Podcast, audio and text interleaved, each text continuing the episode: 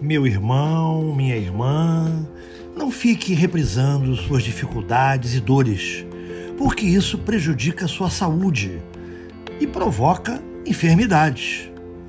Não dê a seu corpo alimentos nocivos, de pensamentos negativos. Não, nada disso.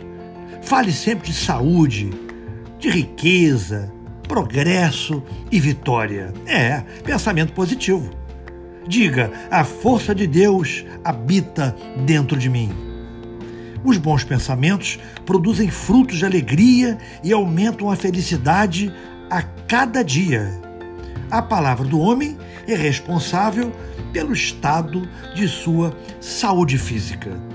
Pense sempre positivamente. Pense com amor. Graças a Deus, graças a Jesus.